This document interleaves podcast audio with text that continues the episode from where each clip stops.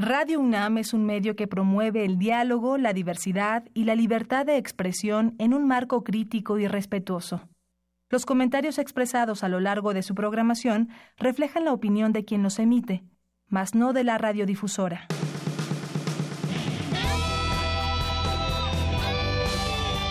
Prisma RU. Relatamos al mundo.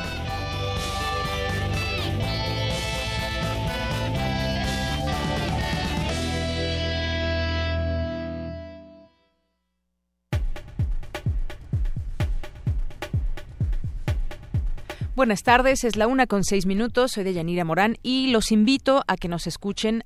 Iniciamos esta semana, hoy lunes 12 de marzo, aquí en el 96.1 de FM y le tenemos información que compartir hoy y adelantarles lo que tendremos a lo largo de estas dos horas. Vamos a platicar sobre este sitio verificado 2018, eh, que es un sitio que servirá y será muy útil para verificar las noticias. Ahora que tenemos muchas noticias, falsas que pululan por la red. ¿De qué manera saber si son eh, o no falsas, bueno, ya hay distintas eh, formas de saberlo, pero va a haber eh, existir este sitio y sobre todo ahora que arrancarán las campañas, porque además ya inició ahí una guerra también de, noticias falsas y en las elecciones, ya en las campañas veremos que esto va a aumentar. Ya estaremos platicando en unos momentos con Daniel Moreno, director del sitio Animal Político, justamente con este tema de verificado 2018. Vamos a platicar también más adelante sobre Este eh, varias cosas que están sucediendo en el mundo. Entre ellas está América Latina, que algunos, algunos países, a través de eh, sus presidentes, vaya, se han, han pretendido reelegirse, se han reelegido y bueno, pues entender toda esta configuración será interesante platicarlo más adelante con el doctor Efraín Hernández del Valle, que es internacionalista y académico de la FESA Catlán de la UNAM. También el caso China, Xi Jinping, pues podría quedarse ya en el cargo de manera vitalicia Hubo una arrolladora votación ahí en su Congreso donde pues se da esta posibilidad con Xi Jinping. Y también el caso de pues lo que revela de nueva cuenta Donald Trump, otra de las llamadas que tuvo con el presidente Enrique Peña Nieto en días pasados donde finalmente se canceló la visita o el encuentro que tendrían ambos mandatarios y bueno, pues por esta situación del muro otra vez Peña Nieto le habría pedido que dijera públicamente que el muro no lo iba a pagar México y montó en furia Donald Trump. También platicaremos de este tema. Y hoy es lunes de Gaceta UNAM con Hugo Huitrón, que nos acompañará también vía telefónica. Y también es día de cartografía RU con Otto Cázares, que aquí en un momento más nos acompaña, acompañará. Y también Monserrat Muñoz con su comentario y las actividades de la sala Julián Carrillo. Esto y más aquí en Prisma RU, así que quédese con nosotros. Vamos a nuestro resumen informativo. Relatamos al mundo. Relatamos al mundo.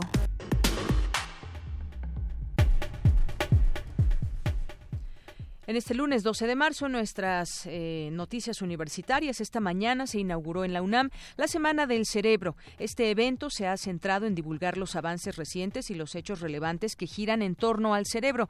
Dulce García nos tendrá todos los detalles.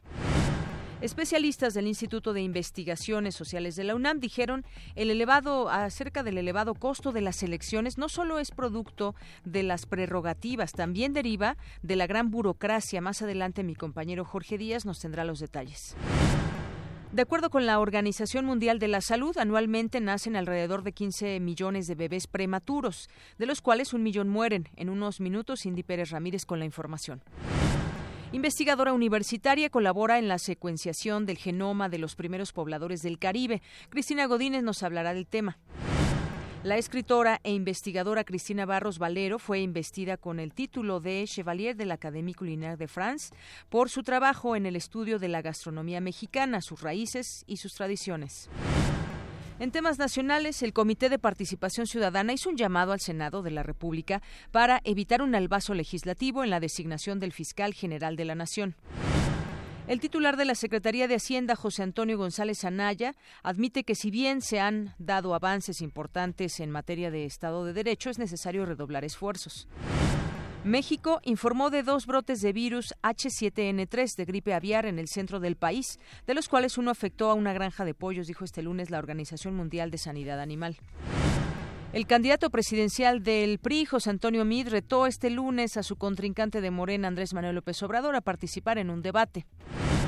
El senador con licencia Armando Ríos Peter informó que el próximo miércoles se registrará ante el Instituto Nacional Electoral como candidato independiente a la presidencia y anunció que su campaña será austera. Brigadistas de Protección Civil de Nuevo León y, y, del municipio de Santiago, así como bomberos y personal de servicios, combaten un incendio forestal iniciado la víspera en la Sierra de Santiago. Integrantes de la sección 22 de la Coordinadora Nacional de Trabajadores de la Educación marchan este lunes en varios municipios de Oaxaca en rechazo a la reforma educativa y la evaluación docente. Tome sus precauciones por limpieza de drenaje. A partir de hoy, 12 de marzo, cerrarán la circulación vehicular uh, de las 12 a las 5 de la mañana de Periférico Norte, de lunes a jueves, de la zona de Cuatro Caminos hasta Ciudad Satélite. En temas de economía, la petrolera española Repsol planea abrir 200 gasolineras en México este 2018 y prevé una inversión de 8 mil millones de pesos en los primeros cuatro años. En 2017, Pemex Fertilizantes generó pérdidas por superiores a los 3.500 millones de pesos, 117% más que en el año 2016. Y en los temas internacionales, el secretario de Comercio estadounidense Wilbur Ross instará a la Unión Europea a que reduzca sus barreras comerciales. En una votación histórica, la Asamblea Popular de China abolió ayer el límite impuesto a los mandatos presidenciales, dejando vía libre para que el actual mandatario Xi Jinping permanezca en el cargo de forma indefinida. Relatamos al mundo. Relatamos al mundo. Una de la tarde con 12 minutos y hoy vamos a arrancar con esta información que ya les platicaba sobre verificado 2018. Para hablar de ello ya tengo en la línea telefónica y le agradezco mucho. Nos toma esta llamada Daniel Moreno, director del sitio Animal Político. ¿Qué tal Daniel? ¿Cómo estás? Buenas tardes. Hola, ¿cómo te va? Muchas gracias por el espacio. Gracias, Daniel. Pues que nos platique sobre, sobre Verificado 2018, este proyecto colaborativo de verificación de notas. Y bueno, estamos en un momento donde vendrán campañas y vendrán, como ya hemos empezado a ver, muchas noticias falsas. ¿Qué, ¿De qué se trata Verificado 2018? En efecto, mira, este, acabamos de arrancar precisamente el día de hoy una página que se llama verificado.mx, en donde lo que queremos es eh, eh, incluir eh, ahí, publicar ahí notas que estén circulando en la red, que veamos que son falsas y que podamos probar que son falsas. Es decir, eh, lo que queremos es tratar de combatir la circulación de información falsa, que lo que busca es influir en los electores en lo que creemos que es un procedimiento, digámosle así, ilegítimo, por llamarle de alguna forma. Es decir, lo que queremos es simplemente decirle a los lectores, oigan, esto específicamente es falso. Ya la gente tomará la decisión que tenga que tomar, pero pretendemos, insisto, darles ese servicio. Así es, es un servicio que sin duda va a ser muy muy bueno para para pues de aquí en adelante, sobre todo ahora un proceso tan álgido que viene de elecciones. Veía yo, por ejemplo, ya en su en su sitio también de, de Twitter cómo están publicando algunos ejemplos de distintas eh, cómo cómo se puede verificar si una nota es falsa o no. Y aquí lo grave de todo esto también es de pronto algunas noticias falsas que tienen miles y miles de, de, de likes o que se han compartido. Tienes razón, eh, en esas son las que, en las que nos queremos entrar. Es decir, hay noticias falsas que tienen eh, apenas unas decenas, digamos, de, vistas o de compartidos. No tiene mucho caso concentrarnos en esas, sino realmente en las que están, digámosle así, explotando en la red. Las que tienen miles de compartidos. Eh, hoy específicamente nos dedicamos, por ejemplo, a, a, una, a un video en el que supuestamente eh, el presidente venezolano eh, Nicolás Maduro eh, hace un pronunciamiento de apoyo a Andrés Manuel López Obrador y lo que nosotros simplemente decimos es hay pruebas de que este video en particular es falso y, y, publicamos pues las razones y nos importa porque finalmente estamos hablando de un de, algo que lleva más de 600 mil vistas y lleva 14 mil reproducciones lo cual que es esto, ¿no? Así es, nos, nos, da idea de lo que es esto. Y como sabemos, bueno, también hay muchos sitios que se crean y que son falsos. Eh, bueno, no son falsos porque existen, pero vaya, están dispuestos ahí para generar información falsa. Vemos cada vez más sitios de esto, incluso pues falsos periodistas, ¿no? Sí, claro, y creo que es importante eso porque eh, lo que pretendemos es ubicar estas noticias sin importar el origen, es decir, podemos decir que en algunos casos son simpatizantes de un partido o de un candidato, en otros casos son este tipo de sitios a los que te refieres, hay de todos colores y sabores. Lo que nos importa es más que el origen, eh, el daño que puedan generar.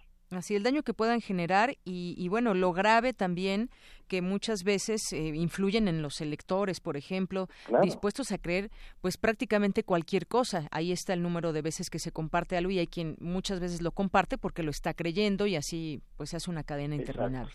Eso es eso es muy importante, que eh, está más que comprobado que sí tienen este tipo de noticias una influencia en los electores, que sí pueden determinar el voto de algunos, eh, pocos, muchos eh, iremos eh, revisándolo, pero por lo pronto sí hay, insisto, pruebas de que en otros procesos ha pasado esto y por eso nos importa mucho cuidar que al menos la gente tenga acceso a información debidamente verificada. Claro, y dentro de todo este, em, pues este proyecto que además es colaborativo, hay muchos medios de comunicación, hay organizaciones que se están sumando a Verificado 2018. Sí, eso ya hace inédito el proyecto porque finalmente eh, es un grupo bastante grande y creo que esa parte es importante, que podamos pues eh, hacer de esto un proyecto colaborativo porque eh, no digamos hoy ya hay ya circulan bastantes noticias falsas pero no tenemos duda de que esto crecerá y crecerá no y bueno, pues nos decías, ahí está la página de internet, aquí está también el Twitter que ahorita damos a conocer. Y eh, si alguien tiene alguna noticia que pues tenga duda, lo manda también para que ustedes lo puedan verificar. Es decir, ustedes también pueden hacer ese, ese trabajo para alguien que tenga dudas sobre algunos datos, alguna nota. Sí, qué bueno que lo mencionas porque es un dato importante. Allí en la página de verificado.mx eh, tenemos ya una dirección de correo para que si alguien tiene dudas sobre una nota nos la envíe. Eh, iremos tratando de, responder la mayor parte de, las notas que se puedan y eh, tendremos incluso una, una forma para comunicarnos vía WhatsApp, porque sabemos que esa es una forma también eh, muy frecuente de circulación de noticias falsas eh, y eh, por supuesto nuestra cuenta de Twitter que es verificado MX ahí estaremos también eh, insisto en la medida de nuestras posibilidades respondiendo todo lo que se pueda. Claro bueno pues estaremos atentos a esto. Creo que llega en un muy buen momento. Verificado 2018 nos va a permitir tener esa posibilidad. Digo finalmente hay distintas formas de saber si una noticia es falsa o no pero este sitio que que además ya tiene más de 14 mil seguidores en, en Twitter pues se ve que está teniendo esa pues la gente está viendo con buenos ojos y además con confianza una iniciativa de este tipo. Eso, eso queremos, que sirva para los, eh, para los lectores y ojalá eh, eh, pueda ayudar pues en este proceso electoral que en el que insisto tanto tanto tanta nota falsa va a estar circulando. Muy bien. Pues Daniel Moreno, yo te agradezco muchísimo que nos platiques aquí de primera mano todo esto, cómo va a funcionar y vamos aquí a, a, seguir verificado MX y todo el trabajo que hagan. Muchas gracias. Por favor, muchísimas gracias por la situación. Muy buenas tardes. Adiós, Daniel Moreno, director del sitio Animal Político. Miren, el sitio ahí en, en, Twitter que ya tienen es verificado MX y aquí se puede uno dar cuenta de pues cómo se dan estos análisis de las notas informativas. Vamos a tomar alguna de ellas. Por ejemplo, dice aquí Nicolás Maduro detrás de la campaña de AMLO. Esto dice nuestra primera verificación. Entonces se mete uno a la página de verificado.mx y eh, pues trae cómo se encabeza esta esta nota que uno puede encontrar en algún sitio que ni siquiera a veces sabemos exactamente cómo surgen estos sitios. Dice escándalo. Gobierno de Venezuela confirma en su canal de televisión Venevisión lo que todos sabíamos Nicolás Maduro está detrás de la campaña de Andrés Manuel López Obrador y ahora Chairos, ¿qué van a decir? El gobierno de Venezuela también es parte de la mafia del poder. Bueno, es así más o menos como dice la nota falsa.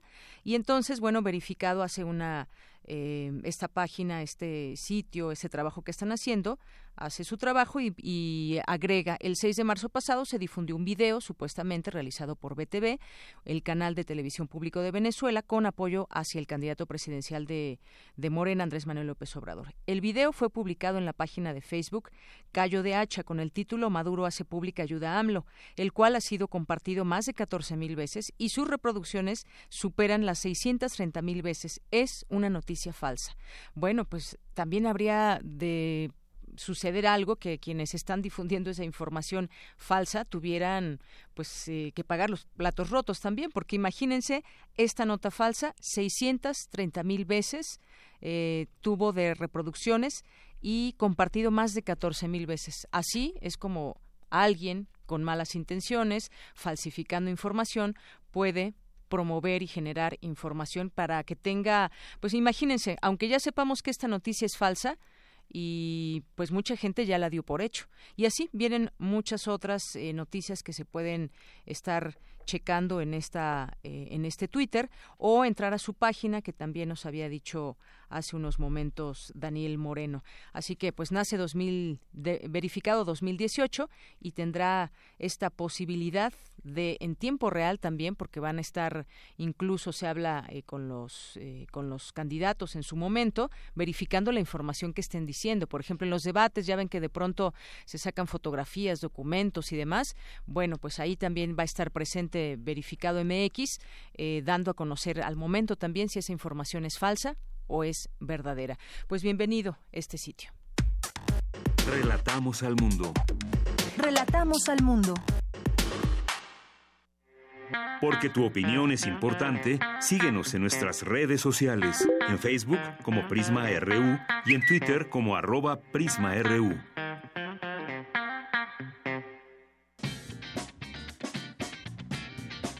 Hoy en la UNAM, ¿qué hacer y a dónde ir? El Museo Universitario del Chopo presenta la exposición Líneas y Piedras del fotógrafo mexicano Pablo López Luz, quien a través de sus obras refleja el legado arquitectónico mesoamericano. Disfruta de esta muestra en la Galería del Museo de miércoles a domingo de 11 a 19 horas. Entrada general 30 pesos. Descuento a estudiantes con credencial.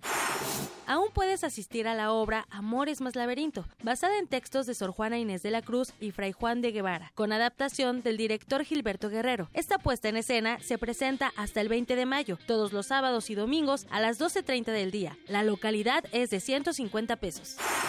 La segunda edición del ciclo M68, La imagen de la juventud en el cine mexicano de ficción de la época de oro a nuestros días, presentará la película El Callejón de los Milagros del director Jorge Fons, basada en la novela de Naguib Mahfouz y ganadora del Ariel como mejor película y mejor director en 1996. La proyección será hoy en el Cinematógrafo del Chopo en punto de las 16.30 horas. La entrada es libre.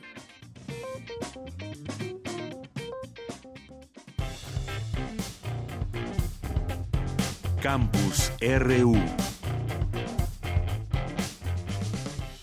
Entramos a nuestro campus RU de este día, lunes 12 de marzo, es la una con 23 minutos. Ya está aquí con nosotros Jorge Díaz, que nos tiene información de eh, las elecciones. Los comicios en México no han tenido una ley en materia que procure mejores votaciones y se concentra exclusivamente en quién ostentará el poder en el caso de la elección presidencial durante seis años. Cuéntanos, Jorge, muy buenas tardes. ¿Cómo estás, Deyanira? Buenas tardes. Desde, desde temprana hora, el Instituto de Investigaciones Sociales de la UNAM bueno, pues hizo un, análisis de lo que representa la ley electoral, el actuar de los consejeros electorales, el proceso que sigue el voto desde que es emitido por el ciudadano hasta que llega al Instituto Nacional Electoral. Pero bueno, eh, sabemos ya todos que el próximo primero de julio estas elecciones serán las más caras de la historia. Esto se ha repetido una y otra vez aproximadamente 20 mil millones de pesos, producto de un sistema burocrático, grandes sumas que se le dan a los partidos políticos y debido a, también a que, eh, por ejemplo, la ley en, la materia de Yanira obliga al INE a realizar 70 mil auditorías en tan solo 45 días. Eh, esto es una inversión eh, bastante alta, es oneroso en todos los aspectos. Lógicamente que las 70 mil auditorías no se hacen por completo, se escogen algunos estados, algunos distritos, porque si no, sería imposible. Los especialistas que hablaron el día de hoy dicen ni el instituto, ni la Facultad de Economía, ni el Colegio de México, todos juntos podrían hacer estas 70 mil auditorías en tan poco tiempo. Eh, eh, fue una mesa que se denominó Retos y Desafíos en las elecciones 2018. El doctor Josafat Cortés se refirió a la visión que tienen politólogos y analistas en torno al Tribunal Electoral del Poder Judicial de la Federación, el cual dicen, muchos de ellos, que en innumerables ocasiones no se apegan a los tecnicismos de la ley y optan por decisiones personales o de grupo. Lo que aspiran la mayoría de los magistrados es desean continuar con su carrera y de esta forma congraciarse con determinadas élites. Este enfoque nos permite entender el tribunal más allá de una cuestión meramente técnica, asumir a los magistrados como actores políticos que están tomando decisiones no basados ni sostenidos en el derecho electoral, sino meramente en factores externos, es decir, están tomando en consideración el actor involucrado y determinado contexto en el que operan las decisiones.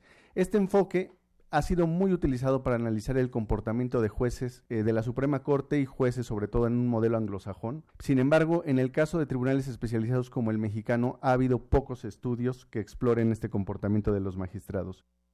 Y otro aspecto y del cual pues estamos es el vamos a decir el centro de esta información es que eh, ya hablamos de los factores económicos, lo que cuesta la elección, pero desde 1918 de, de Yanira hasta la actualidad, no existe un proceso electoral, una ley que obliga a las autoridades a esta clase electoral que ahora tú sabes que hay la clase empresarial, la clase política, la clase obrera.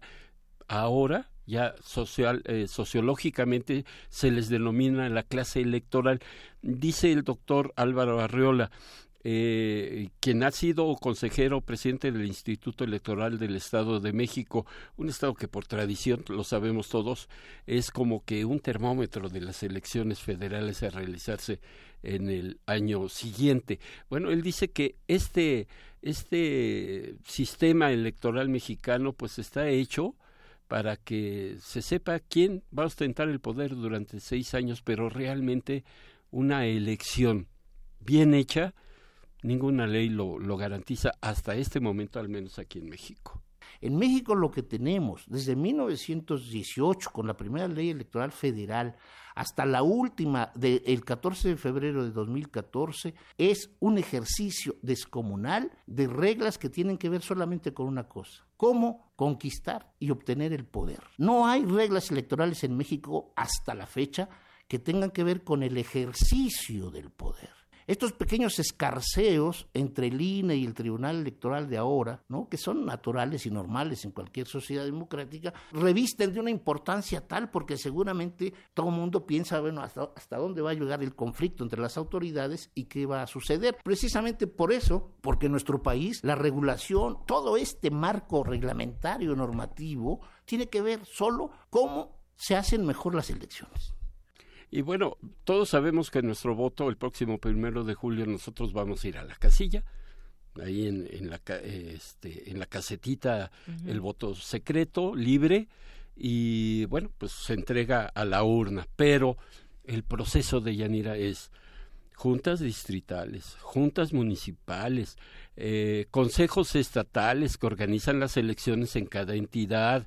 Después, para llegar hasta hasta más tarde al Instituto Nacional Electoral. Esto supuestamente es para vigilar que no existan fraudes o modificaciones a los resultados, que las actas lleguen bien, que coincidan todos los resultados, pero resulta ser que es tan tan lento y burocrático que eso también cuesta. Vamos a escuchar otro, eh, otra intervención del doctor Arreola desde la sociología hoy se les rebautiza como la clase electoral mexicana. Ya no es la clase empresarial, ya no es la clase magisterial. Hoy hay un nuevo eh, logo que testifica como clase electoral a todo un aparato burocrático que es de élite, que es privilegiada. En este país yo creo que si hay un privilegio de a partir sobre todo de las reformas del 90, es precisamente un aparato burocrático gigantesco. Y bueno, pues ahí están los aspectos que rodean a esta elección del primero de julio, que sin duda son un parteaguas en nuestro país y que, bueno, pues ya viste estos aspectos, el económico, el que no existe una legislación para que realmente se sepa qué es lo que hay que hacer en materia política por parte de los candidatos, de todos, ¿eh? No estamos hablando de uno solo en particular. Y simple y sencillamente se ve quién es el que va a ganar. Hasta ahí. Hasta ahí llega nuestra ley. Bueno, el punto de vista de los especialistas de la UNAM. Así es, el ejercicio de poder, decía el académico, solamente se verifica que todo esté dentro del marco de la ley para votar, pero es solamente lo que hace un árbitro, pero no genera más allá de la propia votación y es, bueno, una perspectiva que da el, el académico. Así es. Muy bien, Jorge, muchas gracias. Gracias a ti. Buenas tardes. Relatamos al mundo. Relatamos al mundo. Queremos escuchar tu voz. Nuestro teléfono en cabina es 55 36 43 39. Tu opinión es muy importante. Escríbenos al correo electrónico prisma.radiounam@gmail.com. Pues bien, sin duda interesante todo esto que, nos comentaba Jorge Díaz respecto al tema de las elecciones, los comicios en México, cómo, cómo es que son estos comicios que no han tenido una ley en materia que procure mejores votaciones y se concentra exclusivamente en quién ostentará el poder en caso de la elección presidencial. Es decir, eh, pues hay toda eh, todo un tema en torno a cómo se llevan a cabo las elecciones, que también pues es algo que se ha ido modificando poco a poco, del IFE ahora se pasó al INE, eh, cómo es que elaboran todos los, consejeros, qué áreas, el tema del dinero, nos platicaba ahorita las miles de auditorías que se tendrían que hacer en tan solo 42 días y aún así, aún con este escenario, digamos, pues eh, completamente eh, dentro de la ley, muy claro, aún así, muchas cosas llegan hasta en su momento al Tribunal Electoral para que ahí se eh, se dé cuenta de si las cosas fueron bien llevadas a cabo o no. Y muchas veces pues se han dado reveses eh, en distintas instancias y momentos aquí en las elecciones en México que hemos visto. Pero efectivamente todo todo un gran proceso que pues se habla, tiene que ver con nuestra democracia, tiene que ver con eh, cómo hacemos más fuerte eh, la credibilidad también entre la propia población. Y bueno, pues hay hay distintas eh, maneras también en las cuales se puede analizar, como ya escuchábamos hace un momento, al doctor Álvaro Arreola, que por cierto también, y hay que recordarlo, aquí en su momento lo dijimos, pues hay información que se genera a través de un sitio web que creó la UNAM para estas elecciones justamente. Este sitio que nos va a permitir pues acceder a información eh, bueno claro además de verificada información que nos dé nos proporcione la posibilidad nos dé la posibilidad de informarnos más entender mejor lo que está pasando en el escenario político y después de eso pues ya emitir el voto. La UNAM eh, dio a conocer como les decía hace unas semanas este comunicado eh, donde dice que este portal se espera eh, contribuir a que los ciudadanos tomen decisiones mejor informadas y así favorecer un mejor futuro para el país. Y aquí, pues sí, lo hemos dicho muchas veces, la información es ese, ese poder que nos da la posibilidad de saber lo que realmente está sucediendo. Pero ahora vemos que también en este mundo de las redes sociales y en este mundo de las nuevas tecnologías, pues hay muchas noticias falsas que podemos ver en portales, en, en las redes sociales, en muchos lugares. Pero hablemos de este tema, justamente ya está en la línea telefónica, le agradezco mucho, nos toma esta llamada, al doctor Álvaro Arreola, él es investigador del Instituto de Investigaciones Sociales de la UNAM y coordinador del seminario La Democracia Mexicana en la sucesión presidencial. ¿Qué tal, doctor? Bienvenido a este espacio, muy buenas tardes. Muy buenas tardes, Yanira, ¿cómo está? Saludos. Muy bien, muchas gracias, eh, doctor. Pues en su momento dábamos cuenta de esta de esta noticia acerca del portal de noticias de la UNAM en torno a las elecciones y aquí yo daba cuenta de que esta información pues va a permitir que mucha gente esté informada de la mejor manera y pueda de esta manera generar un voto consciente o saber qué está en juego en estas elecciones. Háblenos un poco de este de este sitio, doctor. Eh, bueno, la verdad es de que es una una aportación muy ligada al quehacer de la Universidad Nacional. O sea, creo que la tradición, como usted lo sabe, en los institutos de investigación como en el que yo me desempeño, pues es, si que tenemos intención de hacer una obra colectiva, pues nos reunimos los interesados y al plazo de uno o dos años hacemos un capítulo cada uno de los integrantes y sale un libro. Y esta es una de las normas una, es una de las maneras tradicionales clásicas para producir investigación y sobre todo pues satisfacer las expectativas de una sociedad. En este caso no solamente vamos a hacer eso, vamos a hacer un libro sí que está pensado sobre todo para que aparezca en el mes de septiembre del 2018 un grupo de investigadores y académicos de la Universidad Nacional y fuera de ella vamos a hacerlo. Pero también pensamos bueno cómo podríamos nosotros incluir o cuando menos hacer posible que la universidad cumpla con una de sus funciones básicas, que es precisamente la de explicar las complejas realidades sociales. Y en este caso la Asociación Presidencial nos motivó para crear un sitio, un sitio web que está en el Instituto de Investigaciones Sociales y que no, no compite con nadie en particular, sino que se alegra de que varias dependencias universitarias tengan también lo mismo pero sí yo quisiera insistir en este la democracia mexicana en la asociación presidencial. Tratamos sobre todo de cumplir con nuestro papel de docentes, es decir, que este sitio pudiera servirle no solamente a los universitarios, sino también a la gente que se aproxima con las nuevas tecnologías sociodigitales, bueno, a, a conocer, sobre todo pues a entender la complejidad del proceso del 2018, que es algo verdaderamente extraordinario en la historia político-electoral de nuestro México. Y entonces, bueno, yo he estado construyéndolo junto con el doctor Raúl Trejo del Arbre, una serie de cosas en las cuales aparecen allí, ¿no? O sea, el día a día, por ejemplo, una numeralia electoral, estamos este, integrando ya también los datos de las últimas elecciones de congresos locales, de ayuntamientos, hay una sucesión cronológica de las elecciones presidenciales, aportamos datos, datos duros de las elecciones de diputados federales, de senadores de la República. Y los datos completos desde 1910, desde 1910 hasta el 2012 sobre la sobre la elección presidencial. Es decir, es un sitio rico en para que el especialista y el que más nos preocupa, el que no es especialista, tenga una información sustantiva que le permita, como usted decía, de Yanida, una reflexión, una reflexión más seria, más fuerte sobre lo que va a ser el, su voto. Y yo creo que lo, este sitio le, le ayudará. Tenemos y obviamente por si alguien quiere interesarse más, hay una propuesta bibliográfica sobre la asociación presidencial, una bibliografía y hemerografía, incluido eh, tesis eh, universitarias en las cuales el lector y el que se meta a este sitio puede complementar su conocimiento sobre la sucesión presidencial a través de una bibliografía. Hay una propuesta bibliográfica muy importante y cumpliendo con los fines universitarios, no solamente les decimos qué libros, sino además dónde se encuentran, en qué bibliotecas están esos, trabajos.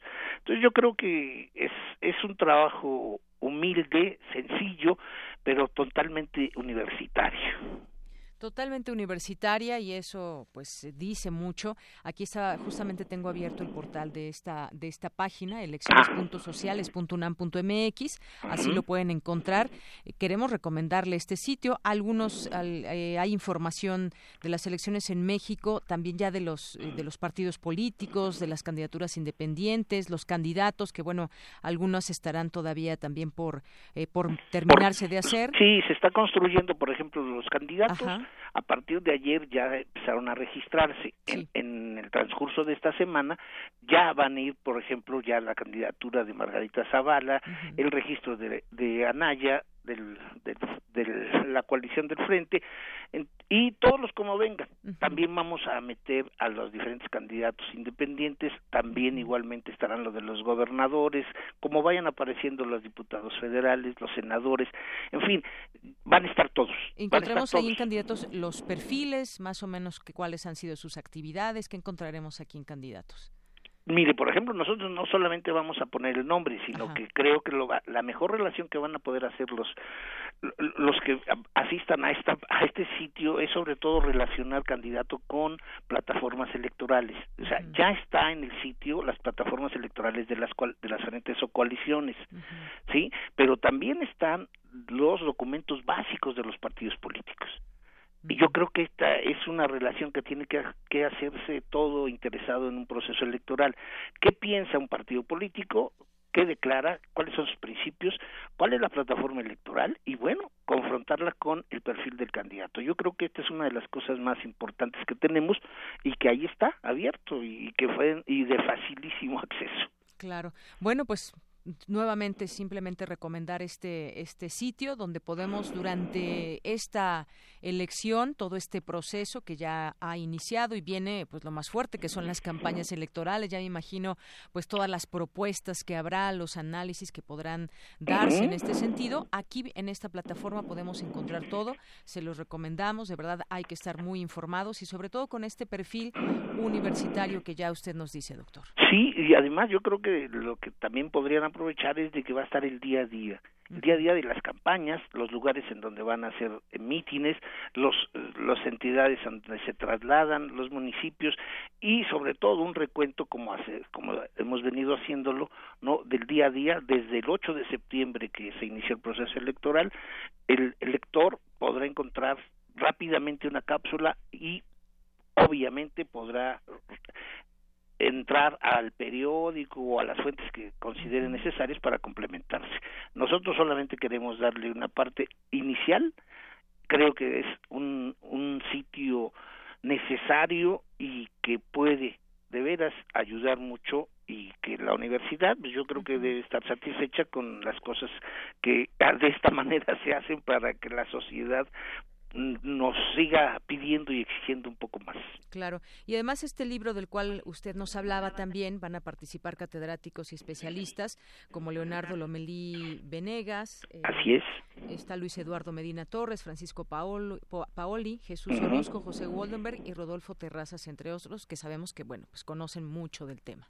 Sí, sí, Jacqueline Pechaf está también, sí, que se acaba de incorporar y Rosa María Mirón Lince, que es la coordinadora del posgrado en Ciencias Políticas, sí, Carolina Gilas, que es la coordinadora de asesores de la presidenta del Tribunal Electoral del Poder Judicial de la Federación. En fin, creo que son especialistas muy, muy serios. Vamos a tocar sobre todo la democracia mexicana en la sucesión presidencial. No necesariamente es un libro sobre el candidato ganador o perdedor o sobre el partido que triunfe. No, es vamos eh, a comentar en este en este trabajo, este esfuerzo editorial es sobre todo una tocar una serie de temáticas que en México son necesarias para entender la actual democracia. Por ejemplo, qué pasa con los jóvenes, qué pasa con las mujeres, qué pasa con los medios de comunicación, qué, cuáles son las reglas que vienen, cuáles son las, las confrontaciones que interesa conocer de las autoridades electorales, el perfil de las entidades federativas, las élites regionales, que es la parte que a mí me toca, por ejemplo, las élites regionales en este proceso de sucesión presidencial. En fin, son temáticas que este, cruzan el perfil de la democracia mexicana y yo creo que en septiembre podremos dar buena cuenta de lo que sería para septiembre del 18 la democracia nacional. Muy bien. Bueno, pues ahí estaremos revisando constantemente este sitio, informándonos y obviamente generando la información también desde esta desde estos micrófonos en el día a día de la información, pues seguramente retomaremos ahí eh, parte del trabajo que ustedes están haciendo ahí, doctor. Claro, no, pues para eso es precisamente de llenaría, para que todos los universitarios nos utilicemos de manera muy clara, muy transparente y creo que podemos cumplir ese servicio que se hace indispensable y al cual usted colabora diariamente. Pues sí, muchísimas gracias, doctor, por esta entrevista, estos minutos aquí en Prisma RU de Radio UNAM.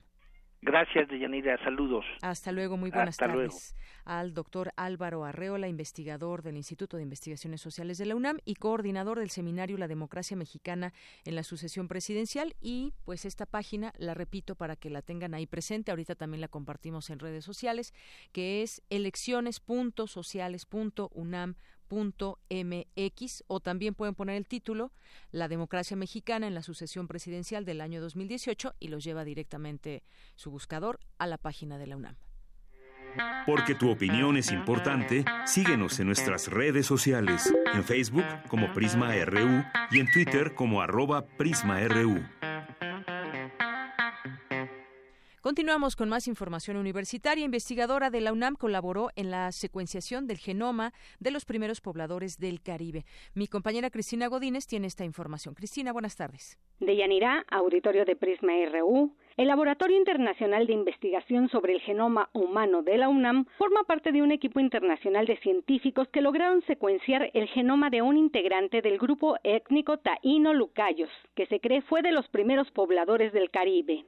El hallazgo, que se publicó en la revista Proceedings of the National Academy of Science, arrojó información importante para establecer cómo fue el proceso de poblamiento de esa región de América. Escuchemos a la doctora María del Carmen Ávila Arcos, investigadora del laboratorio.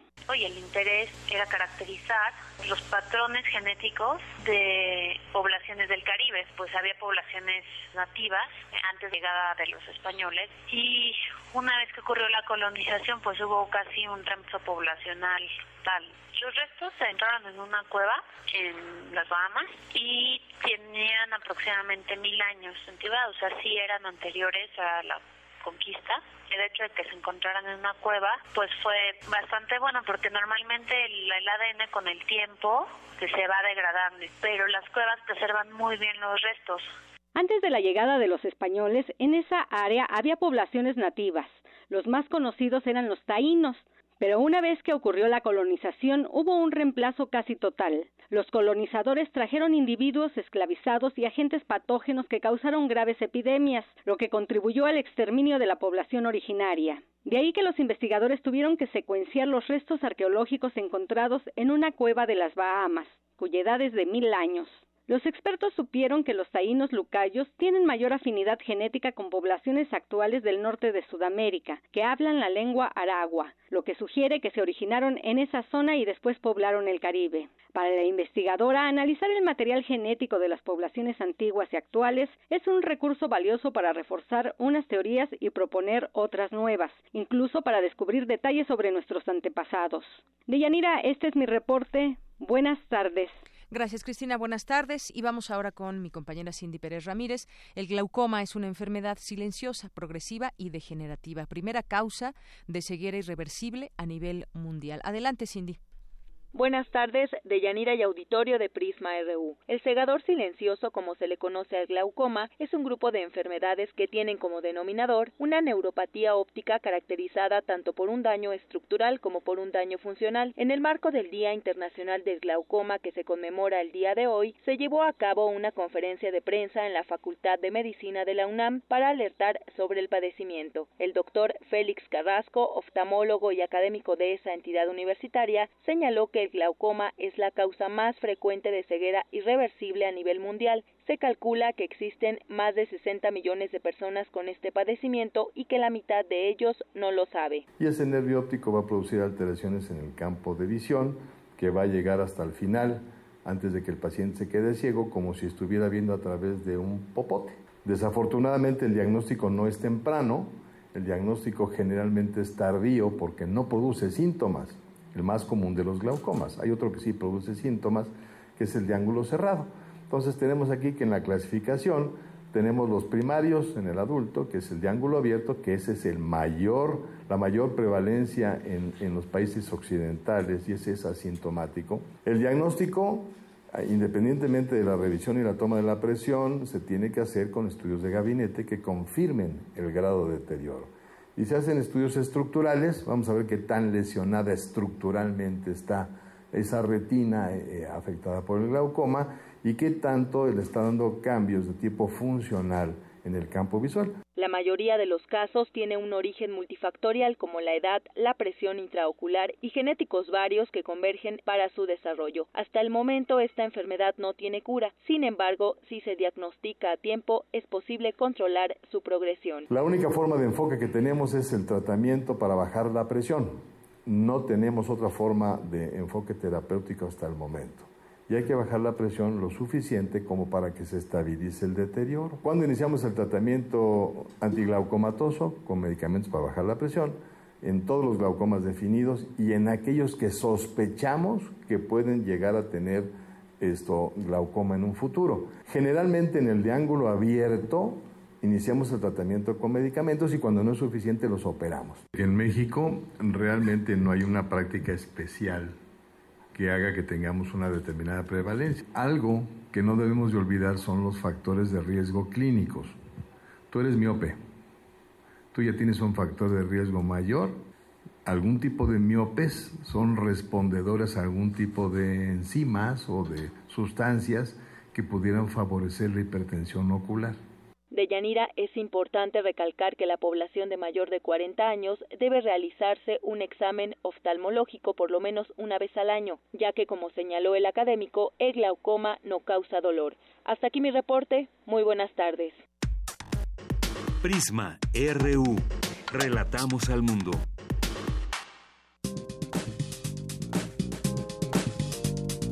Cultura RU. Pues ya estamos en Cultura, una con 51 minutos. Tamara Quiroz, ¿cómo estás? Buenas tardes. Deyanira, es un gusto saludarte. Gracias a todos los que inician la semana con nosotros. Hoy tenemos información para aquellos que les guste hacer comunidad, aprender de los otros y compartir no solo el tiempo y el espacio, sino también el conocimiento y, claro, la experiencia. Hoy invitamos a Magdala López. Ella es secretaria técnica de la Unidad de Vinculación Artística del Centro Cultural Universitario Tlatelolco para que nos platique de las actividades que se van a realizar a partir de este mes de marzo y en la que podremos, bueno, y en estas actividades que todos podemos participar. Magdala López, bienvenida a este espacio. Hola Tamara y Deyanira, buenas tardes, ¿cómo están? Muy bien, muchísimas gracias, con mucho gusto de que nos acompañes. Sí, justo como tú bien platicábamos acá en la unidad de vinculación artística de Tlatelolco, estamos por comenzar un programa que se llama Comunidad es Arte. Es un programa que involucra tres actividades donde buscamos generar espacios de encuentro, de intercambio colectivo que vayan más allá de la práctica artística en sí misma. Entonces tenemos tres talleres, uno que se llama Recetas para vivir en la ciudad, otro que es el Jardín de las Delicias y un tercero que es el taller de breakdance, que es un taller de danza urbana. Es importante señalar que todas las actividades de comunidades arte eh, son actividades gratuitas. Muy bien. ¿Qué te parece si empezamos a, a platicarle al auditorio con recetas para vivir en la ciudad? Que se, este me recuerda el título del libro de Jorge Iván Huergoitia, que no tiene nada que ver, pero que más o menos a mí se me figura, eh, eh, que imparte el colectivo APROA.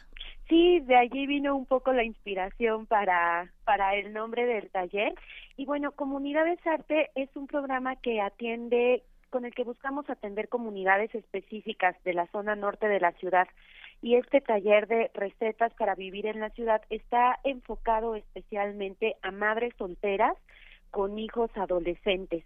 Es un taller de cocina donde madres e hijos compartirán el espacio eh, de la cocina para aprender distintas recetas, pero también para que vayamos acompañando otro tipo de procesos eh, afectivos, psicológicos, emocionales que suceden en un espacio como la cocina, cuando se intercambian recetas y procesos ahí gastronómicos. Entonces, el colectivo APROA está conformado por una chef, por dos compañeras psicólogas y también hay alguna intervención de sociólogos que justo no van van organizando este trabajo entre la madre y el hijo, no solo para que aprendan y se lleven las recetas de cocina a su casa, sino la intención es que ellos puedan montar un negocio familiar eh, no, no precisamente al término del taller, porque sabemos que es un proceso más largo, pero también vamos a dar ahí algunas herramientas administrativas para que ellos puedan eh, organizar un negocio y con esto también lograr un empoderamiento económico de las madres solteras. Y sobre todo eso, ¿no? O sea, tienes eh, eh, la parte de la cocina donde puedes hacer magia, donde puedes, las recetas que son un gran legado gastronómico, donde además compartes ciertos secretos, ¿no? El sazón, se nace con el sazón y no lo descubres hasta que te metes a la cocina. Ajá. que tienes ese don. Sí, sí, sí, y bueno, y compartirlo con alguien de tu familia. a veces esa responsabilidad está muy cargada hacia las madres, ¿no? Como que ellas son quienes se, se encargan de eso, o también los chicos que crecen solos, pues no es un evento que se comparta. Entonces nosotros en este taller queremos también trabajar sobre estas relaciones al interior de la familia. Recetas para vivir en la ciudad va entonces enfocado para madres y, y sus hijos. ¿De qué edad a qué edad pueden acudir los hijos? Que, bueno, idealmente entre los 12 y los 17 años, pero también hemos estado probando que por ahí de los 10, 8 años, cuando ya eh, los chicos pueden ayudar en algunas tareas de la cocina como pelar, eh, tal vez picar, obviamente con, con suma precaución, pero idealmente entre los 12 y los 17 años. Este taller es los lunes de 9 de la mañana a 1 de la tarde. Excelente. Y por otro lado, eh, otro de los talleres que tienen es el Jardín de las Delicias. Así es, este taller lo imparte nuestro maestro Mauricio Vadillo en la uva tenemos una pequeña huerta. Entonces, a partir de este mes de marzo vamos a retomar el trabajo en este espacio y bueno, la idea es también sembrar y cosechar plantas endémicas de México como la chía, como el jitomate, la chaya y bueno, tiene un poco la misma orientación que recetas para vivir en la ciudad, como les, comentábamos, todo el programa está enfocado hacia la convivencia y también meter las manos en la tierra, estar compartiendo estos procesos de cosecha, eh, vamos a trabajar desde la composta hasta algunas cosas de hidroponía también. Es un taller que será los sábados de 10 de la mañana a 2 de la tarde y ese está abierto para todo público. Si quieren venir las familias, si quieren venir a pasar un rato acá a Tlatelolco y ensuciarse libremente las manos, pues acá serán muy bienvenidos. Y además obtener también conocimiento para tener tu propio huerto, ¿no? Tu jardín comestible, como dirían muchos, esa con, por ejemplo, la, la chaya, eh, que aparte es eh, tiene su origen también ancestral, ¿no? Una planta medicinal, eh, la chía ya es una semilla que actualmente se está utilizando mucho para beneficios de la salud, o sea, también también hay opciones, no solamente para que hagan su huerto, sino también para que se vayan cuidando mediante la comida. Claro, claro, y entre más seamos en el en el taller, pues más más conocimientos podemos compartir. Eh, hay toda una tradición de plantas medicinales en nuestra cultura que eh, son a veces fáciles de, de, cultivar, entonces también los invitamos a que ustedes traigan su conocimiento y nosotros, ahora sí que nosotros ponemos el huerto. Excelente, Jardín de las Delicias, solamente los sábados de 10 a 2 de la tarde. De 10 a 2 de la tarde. Oye, y el tercer taller que es, es un poco más eh, movido, por así decirlo, más sabrosón también, pero del cuerpo, no tanto de la comida. Eh, sí, este es un taller de breakdance o breaking. Eh, se llama la breakdancería. Es un poco ahí jugamos con, con el título. Em, es un taller de danza urbana. El breakdance es uno de los cuatro elementos del hip hop junto con el rap, el graffiti y el DJ. Entonces, eh, es un taller en el que nosotros estamos invitando a todos los jóvenes que están interesados en esta cultura que vengan a la UBA a hacer un espacio de entrenamiento y de aprendizaje colectivo. Este taller lo imparte Alma Salinas, que su nombre artístico es Soul Y bueno, eh, a partir de este año, el breaking va a participar también en los Juegos Olímpicos de la Juventud en Buenos Aires. Entonces, lo que estamos viendo es que cada vez más las instituciones culturales u otro tipo de espacios estamos abriendo nuestras puertas para recibir las prácticas que a los jóvenes les interesan. O sea, esto es mucho movimiento, poder, eh, fuerza con esta con esta música, pues con el hip hop acompañado, que es otra forma también de habitar y de entender las manifestaciones culturales. Claro. ¿Y este, la breakdancería, cuándo se imparte? Este taller es los jueves de una a cuatro de la tarde. Es una vez a la semana. Son cuatro horas de, entrenamiento, no, perdón, tres horas de una a cuatro. Y vamos a comenzar a partir de esta semana. Todas las actividades son gratuitas y lo único que nosotros les estamos pidiendo es que nos envíen un correo a uva.inscripciones arroba gmail.com para que hagamos el registro. Excelente, o si no también pueden llamar al 5117 2818, la extensión 49573. Lo vamos a compartir también en nuestras redes y si no, se pueden meter a las redes directamente del Centro Cultural Universitario Tlatelolco y de la UBA.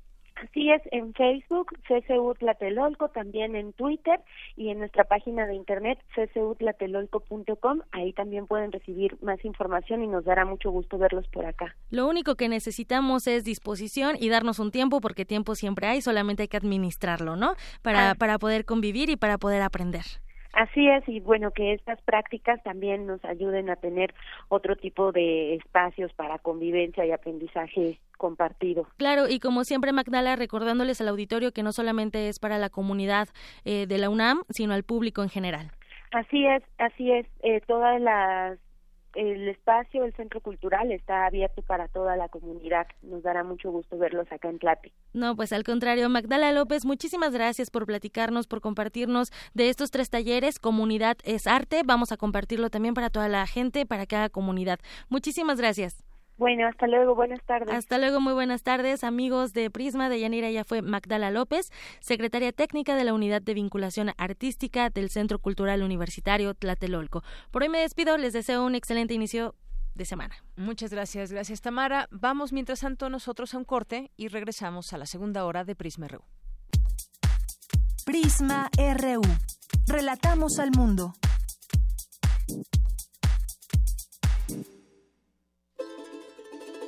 Él es un caleidoscopio cambiante, siempre en movimiento. Toma su caparazón, monta un mamífero amigo y emprende el viaje.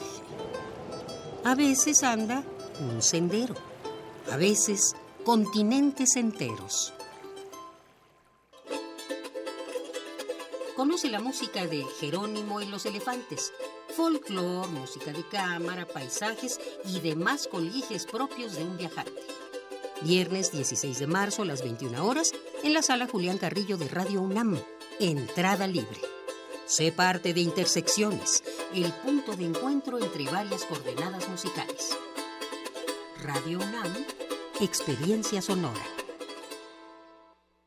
Estaríamos mejor con un gobierno que nos represente a todos. Y no solo a unos cuantos. Estaríamos mejor si cumplieran algo de lo que prometen. Estaríamos mejor si nos dieran confianza. En lugar de darnos vergüenza. Estaríamos mejor si los políticos tuvieran hambre de hacer. En lugar de tener hambre de poder. Estaríamos mejor si hicieran algo bueno con nuestro dinero. En lugar de usarlo para la guerra sucia. Estaríamos mejor juntos. Juntos, con ya sabes quién. Ponte del lado correcto de la historia. Partido Encuentro Social. Hola, soy Jackie Nava, ex campeona mundial de boxeo. Creo que en la política y en el deporte uno debe de jugar limpio, sin trampas. Los del PRI repiten y repiten por todos los medios las mismas falsas noticias contra el del PAN. Son golpes bajos, no dejes que te engañen. Solo buscan dañar a un joven brillante y honesto en el que muchos creemos. Yo como tú creo que México merece un cambio joven y valiente. Partido Acción Nacional. Hubo un tiempo en el que no podías hablar de tus cómics en la calle, cuando no podías usar tu bufanda de Gryffindor ni cantar el poker rap. Pero nuestro despertar está próximo y esta perturbación en la fuerza necesita ser aprovechada. En vivo desde el sótano de nuestros padres, el Calabozo de los Vírgenes. A partir del martes 13 de marzo, 22 horas. Resistencia modulada Radio UNAM, Experiencia Sonora. Si tu credencial para votar es del IFE y está vigente, el primero de julio podrás participar para decidir qué quieres para México. Revisa en la parte de atrás y si tiene un 18 en los recuadros, podrás utilizarla en estas elecciones. Si no tiene números, verifica su vigencia en la parte de enfrente. Sé parte de unas elecciones limpias. No hagas caso de rumores ni los compartas. Si tu credencial para votar está vigente, no importa si dice IFE o INE, tú podrás votar. Consulta INE.mx, porque mi país me importa, yo voto libre. INE. Dígame, doctor, ¿cómo sigo? A ver, abre la boca. Respira profundamente. ¿Has seguido el tratamiento al pie de la letra? ¿Para qué? Si no sirve de nada. ¿No sirve de nada? Puros pretextos. Este primero de julio no hay pretexto. Participa, vota para elegir a las y los diputados locales e integrantes de los ayuntamientos. IEM, Instituto Electoral del Estado de México. Ingredientes para hacer la pócima de la diversión. Ancas de rana intrépida. Ratones de laboratorio. Plumas de pollo creativo. Mm, medio litro de carcajadas. y listo. Revolvemos todo y decimos... ¡Hocus Pocus! Hocus Pocus, la revista de los peques y no tan peques. Todos los sábados de las 10 a las 11 de la mañana por el 96.1 de FM. Diviértete aquí en Radio UNAM.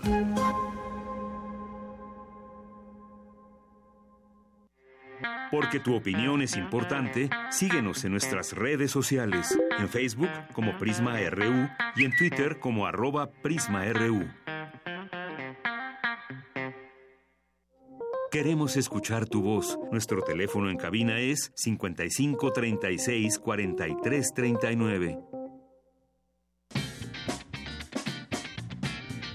Mañana en la UNAM, ¿qué hacer y a dónde ir? Mañana inicia el seminario introductorio al arte contemporáneo que tiene como objetivo aproximar a los participantes al marco histórico, político y filosófico que dio pie a la transformación de las prácticas artísticas hasta el día de hoy. Su duración será del 13 de marzo al 27 de noviembre en la sala de conferencias del MOAC. Informes e inscripciones al 5622-6974 o a través del correo electrónico cursos y talleres El Instituto Nacional de Bellas Artes y el Museo Universitario Arte Contemporáneo organizan el coloquio internacional El Museo Foro Espacios Museales para un Mundo Intolerante, que tiene como objetivo convocar a destacados internacionales para reflexionar en torno a los museos como foros abiertos donde se pueda discutir el papel del arte y la cultura en temas como el Brexit, el gobierno de Donald Trump y la migración. El coloquio inicia mañana martes y tiene un costo de 300 pesos. Descuento estudiantes de la UNAM, el LIMBA y el INA. La Secretaría de Atención a la Comunidad Universitaria, a través de la Dirección General de Orientación y Atención Educativa, organizan la Jornada Universitaria de Orientación Vocacional, con el propósito de apoyar a los estudiantes de bachillerato de la UNAM en la elección de su carrera a través de conferencias, talleres y módulos informativos, teniendo como sede las diferentes escuelas y facultades. Asiste mañana a la FESA Catlán. Informes en la página www.dgoae.unam.mx. Bien, bueno, pues ahí gracias a nuestros compañeros que nos informan sobre los eventos que hay en la UNAM próximos. Y vamos a continuar ahora también. Enviamos muchos saludos a todos los que nos están sintonizando, ya sea a través del 96.1 de FM o en www.radio.unam.mx y que se hacen presentes también a través de las diferentes vías de comunicación, como el teléfono 5536-4339 o nuestras redes sociales, Prisma RU en Facebook y arroba Prisma RU en Twitter. Saludos a Juanjo M, que nos escribe por aquí, Alejandro Cardiel, que desde la calle nos está escuchando muy atentamente. Gracias, Alex. Saludos. También eh, nos dice que ya está siguiendo a Verificado MX, que hablábamos de este, de ese tema. ¿Cómo podemos unirnos a la iniciativa? Bueno, en primer lugar, eh, si vamos a compartir información, tratar de checar que ésta sea fidedigna y si tenemos duda, pues eh, contactar a nuestros amigos de Verificado MX y ellos pueden hacer ese trabajo por nosotros, verificar la información para así determinar detener toda esta este manejo de información falsa que hay en la red. Muchas eh, muchos saludos también a Jair Hermoso, a todas las personas que están por aquí presentes en las redes, el Sarco y también muchos saludos y por supuesto sí tenemos voz, ¿por qué no? Y bueno, pues vamos a continuar con la información. Vamos ahora con eh, pues sumándonos también a todo este esfuerzo sobre las elecciones y tener de, de primera mano toda la información y abonar también eh, justamente en el análisis y sobre todo en la información en la información verídica y constatada, pues les presentamos también eh, todo el tema de las elecciones. En esta ocasión, en este proceso electoral, nuestra universidad tendrá un papel fundamental en el seguimiento de los comicios. Vamos a recordar cuál será en este trabajo que Radio UNAM y Prisma RU realizaron. Adelante. Proceso Electoral 2018. Prisma RU papel de la UNAM en las elecciones 2018. La UNAM, en diversos foros, ha manifestado la importancia de las elecciones de este año, sobre todo porque los resultados dependerán de la presencia de los llamados millennials, muchos de ellos alumnos de la máxima casa de estudios. 350 mil votos de los jóvenes universitarios, por sí solos, no inclinarían la balanza, pero serán influyentes en los resultados finales y serán votos informados, politizados y convencidos por esta población estudiantil que tiene acceso a la información por diversos medios. La UNAM preocupada por la transparencia de esta elección, firmó ya acuerdos con diversas instancias, el Instituto Nacional Electoral, el Tribunal Federal Electoral, el IFAI, agrupaciones empresariales y por supuesto con otras instituciones educativas interesadas en la buena conclusión de los comicios. Además, el Instituto de Investigaciones Sociales creó un portal donde la comunidad universitaria y la población en general podrá obtener información para una decisión de acuerdo a lo que ofrecen partidos y candidatos. Este portal se denomina elecciones.sociales.unam.mx, donde se incluirá información para promover una votación razonada. La Universidad de la Nación, como institución, se compromete a respetar el pensamiento personal de estudiantes, académicos y trabajadores que participan en ella, siempre pensando en el prestigio y la neutralidad de las elecciones que ha mantenido durante todos estos años. Proceso Electoral 2018. Prisma RU. Porque tu opinión es importante, síguenos en nuestras redes sociales, en Facebook como Prisma RU y en Twitter como arroba PrismaRU. Queremos escuchar tu voz. Nuestro teléfono en cabina es 55 36 43 39. Continuamos dos de la tarde con 11 minutos. Mi compañera Dulce García nos tiene información acerca de la inauguración de la Semana del Cerebro 2018. Adelante, Dulce. Deyanira, muy buenas tardes a ti y al auditorio de Prisma RU. El cerebro es un órgano que se distingue por estar conformado de partes muy distintas, pero que se relacionan estrechamente. Una de sus características principales es la de la memoria. El doctor Federico Bermúdez, profesor emérito del Instituto de Fisiología Celular, asegura que esta se basa con mucho en la experiencia. Hay un vínculo entre dos elementos, aprendizaje y memoria. Como ustedes saben, para memorizar o para recordar algo tenemos que aprenderlo, si no lo aprendemos no lo podemos recordar. Aprendizaje es la adquisición del nuevo conocimiento a través de la experiencia. Es decir, necesitamos la experiencia para poder incorporar información. La, información no se puede, no se puede, eh, no se puede interiorizar, no se puede adquirir sino es a través de la experiencia. En el marco de la Semana del Cerebro 2018, que continuará llevándose a cabo en la UNAM hasta el próximo 15 de marzo, el académico habló de la importancia de estudiar la historia de este órgano. De tal manera que no había un, análisis médico de qué era la memoria. No es hasta que vino un médico alemán, Francis Joseph Gall, eh, que dice, bueno, en realidad el cerebro es donde está la memoria, en el cerebro es donde están las funciones cerebrales o las funciones más bien como es la memoria, como es la visión, la audición, etcétera, etcétera. Déjenme decirles que antes de, de eh, la gente pensaba que las emociones y las funciones que ahora conocemos son cerebrales estaban alojadas en el corazón. De Yanira Auditorio de Prisma RU les recordamos que la Semana del Cerebro continuará realizándose hasta el 15 de marzo en el Auditorio Antonio Peña Díaz y en el edificio de neurociencias del Instituto de Fisiología Celular, donde además se invita al público a visitar los laboratorios especializados. Es el reporte. Muy buenas tardes. Gracias, Dulce. Muy buenas tardes. Bueno, pues ahí está esta información que también ya le platicábamos algo de ello la semana pasada, pero ahora pues ya se acerca esta semana de la, del cerebro 2018. Vamos ahora con mi compañera Virginia Sánchez, que tiene información sobre el encuentro de damnificados del 19 de septiembre pasado en Tláhuac. ¿Qué tal, Vicky? Muy buenas tardes. Bienvenida. Hola, ¿qué tal, Deyanira y auditorio de Prisma RU? Muy buenas tardes. Así pues, como ellos bien dicen, mientras haya damnificados, la emergencia sigue. Entonces, por eso seguimos cubriendo pues todas las actividades que esta organización lleva a cabo. Como la del pasado sábado, que se llevó a cabo el sexto encuentro de damnificados unidos de la Ciudad de México en la Colonia del Mar, delegación Tláhuac, donde se realizó un recorrido por las zonas afectadas. Y bueno, entre las demandas persistentes que de manera urgente siguen haciendo el gobierno es que responda y atienda de manera integral a sus necesidades a partir de los recursos disponibles que dicen incluyen las donaciones económicas nacionales e internacionales que se aportaron con ese fin, por lo que reiteran no aceptarán los préstamos ya que de hecho muchos ni siquiera serían sujetos de crédito. Así lo señaló el señor Juan Salgado Baena, vecino damnificado de esta colonia. Escuchemos. En este encuentro tenemos que definir la serie de acciones que vamos a hacer ante el gobierno, entre ellas la demanda de que nos reciba cuanto antes para seguir con las mesas resolutivas de negociación, para que nos defina también el gobierno eh, los problemas inmediatos que tenemos con la gente que está en la calle, ¿sí? Y para que haya también eh, medidas eh, preventivas ya urgentes con respecto a la gran inseguridad que estamos viviendo. Y también entre los acuerdos alcanzados en este sexto encuentro está la exigencia de la entrega de los dictámenes pendientes en varias de las zonas afectadas.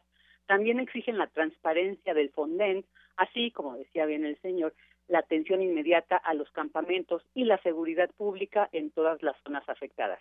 Ahora escuchemos a Sola Riaga, damnificada del multifamiliar Tlalpan, quien detalla las acciones que llevarán a cabo al cumplirse los seis meses del sismo que se vivió y que desde entonces pues los mantiene a la expectativa para recuperar su patrimonio. Escuchémosla.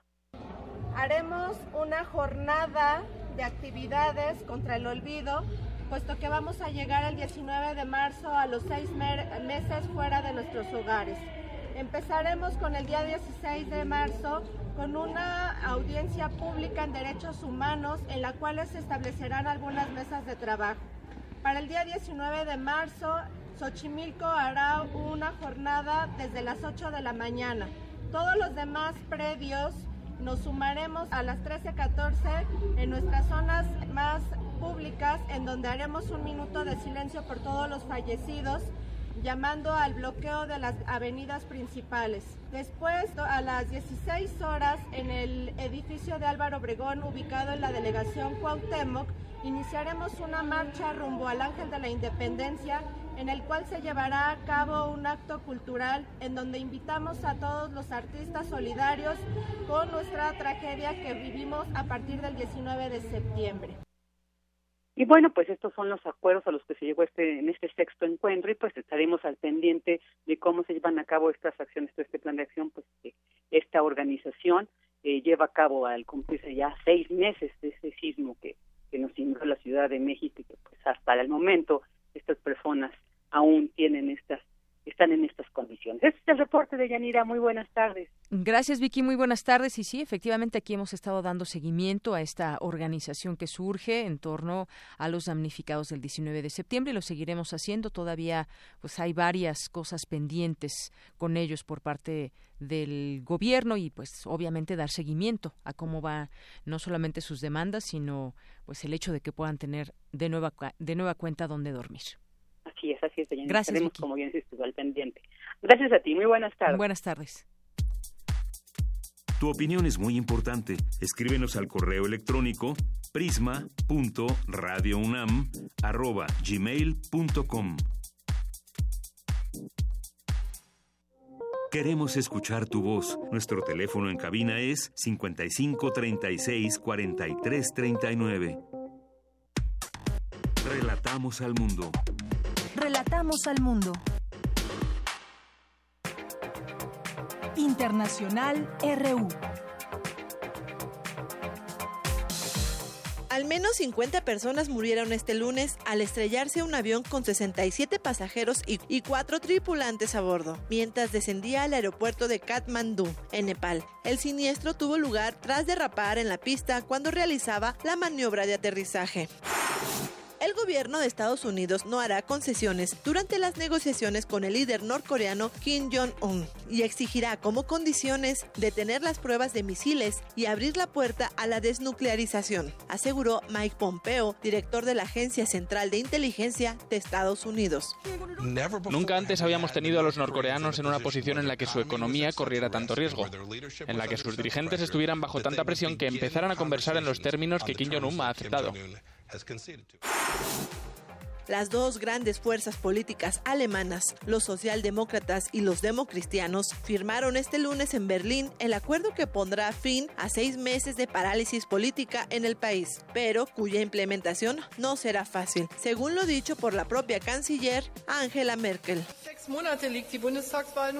Durante las negociaciones hemos visto que hay mucho trabajo por delante, un trabajo duro y difícil, pero es el requisito previo para el éxito de nuestro país. De acuerdo con el último informe del CIPRI, el Instituto Internacional de Investigación de la Paz de Estocolmo, las importaciones de armas de los estados de Medio Oriente se han más que duplicado en la última década, siendo Estados Unidos y Europa los principales proveedores de armas para la región.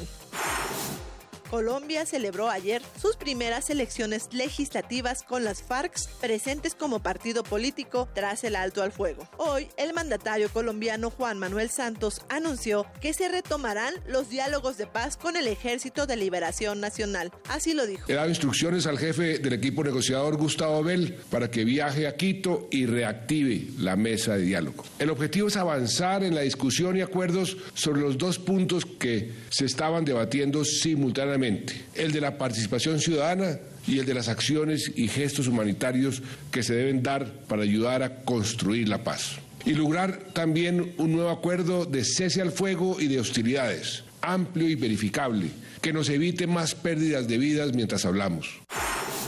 La primera ministra británica Theresa May dijo en el Parlamento que es altamente probable que Rusia sea responsable del envenenamiento del espía doble Sergei Skripal con un agente nervioso de naturaleza militar conocido como Novichok. Bien, gracias Ruth Salazar por las breves internacionales. Y vamos a seguir en los temas internacionales. Vamos a platicar ahora con el doctor Efraín Hernández del Valle. Él es internacionalista y académico de la FESA Catlán de la UNAM. Doctor, bienvenido a este espacio. Muy buenas tardes. Buenas tardes, un placer estar con, usted y con su auditorio. Gracias, doctor. Bueno, pues eh, quisiéramos el día de hoy hablar con usted acerca de la figura de la reelección presidencial en América Latina. Hemos visto varios países que en su momento han modificado las constituciones para tener esta posibilidad. Son varios los países donde lo hemos visto. Está eh, Venezuela, en su momento lo intentó Honduras, pero bueno, pues ahí hubo una situación muy específica. Está Bolivia con Evo Morales, por ejemplo, y otros eh, otros sitios, por ejemplo en Chile, donde ha habido, pues sin bien no, eh, ha habido dos mandatos, por ejemplo, de Michelle Bachelet, ahora estará Sebastián Piñera. Es decir, vemos esta esta figura donde se tiene tiene que modificar en muchas ocasiones la, Constitución. En, en México, bueno, pues se, plantea que sigamos así, que no tengamos reelección. Pero, ¿qué implica esta reelección presidencial, esta figura? El problema está en que estos países que usted bien acaba de mencionar, eh, Chile, Bolivia y Venezuela, no en ese orden, por supuesto, este eh, eh, radica la, la, condición de la falta de, democracia disfrazada de democracia. ¿Me porque al final de cuentas existe la posibilidad de la reelección dentro de, de, de, estos regímenes, pero disfrazado de parlamentarismo y de que esto es aprobado por, por, un, por un consenso eh, eh, nacional, ¿no? Ese es el grave problema, que Venezuela y Bolivia, en estos dos casos emblemáticos que podemos hablar, se mantiene la, la, condición de que eh, al final de cuentas, se quiere disfrazar de democracia algo que es a todas vistas una condición dictatorial, es decir, la reelección indefinida y además inmediata, que, este, que, no, que permitiría que estos eh, eh, dos personajes presidenciales tuvieran perpetuidad en el poder. Ahora, por otro lado, la condición de izquierda que manejan estos dos personajes también hacen este una condición sui generis en torno a la reelección dado que este, se supone que vienen reivindicando pues condiciones de democracia y condiciones eh, de izquierda para eh, resolver los problemas dictatoriales que tuvimos en América Latina entre los eh, 60, 70 y 80 del siglo pasado. Eh, es decir, creo que se les olvida que, que existió un movimiento, si no revolucionario, sí con grandes cantidades de democracia que pudieron haberse implementado para romper los gorilatos, reitero, que existieron en los años 70 en América Latina. Y, ya usted decía eh, parte de esto, ¿por qué se dan estas, eh, estas reelecciones? Bueno, pues lo que podemos ver en primer lugar es esta falta de democracia, usted dice desde ese punto de vista, una condición dictatorial y además, bueno, uno pensaría, porque muchas veces en eso se escudan, bueno, es como, eh, pues ha tenido un buen gobierno y entonces pues puedo reelegirme porque la gente lo desea, se escudan en todo este discurso también, lo podemos ver, es un premio al buen gobierno o presidencialismo cada vez más poderoso. No, me parece que es un régimen presidencialista eh, desde el punto de vista eh, político eh, jurídico. Es un presidencialismo a ultranza en donde se perpetúa la, la, figura de poder, se, se perpetúa el culto a la personalidad a partir de las condiciones propias de, de, de los presidentes, ¿no? Es decir, creen que lo hacen bien, creen que sin ellos la, el, país se vendría abajo, creen que ellos son los adalides de la, de la democracia contra eh, el, discurso imperialista yanqui, etcétera, etcétera, etcétera, etcétera. ¿no? Lo que al final resulta es un presidencialismo a ultranza, con bajos niveles de participación de la población, con bajo nivel de democracia dentro de estos países y con un alto grado de culto a la personalidad eh, es una u, de una u otra manera cualquiera de los que pretenden perpetuarse en el poder buscan este que su personalidad avasalladora, avasalladora vaya más allá de sus propios logros presidenciales o, en el poder. Así es. Y en, esa, en esta figura justamente de la reelección presidencial, ¿dónde queda la gente? ¿Dónde queda el pueblo? Es que eh, precisamente es, un círculo vicioso, porque el, presidencialismo a ultranza con, con, tintes de reelección en América Latina llevan a mantener al pueblo sojuzgado y llegan a, mantener al pueblo eh, con altas carencias alimentarias, eh, económicas y de seguridad, lo cual la, población busca mejorar esas condiciones en lugar de buscar la mejora política.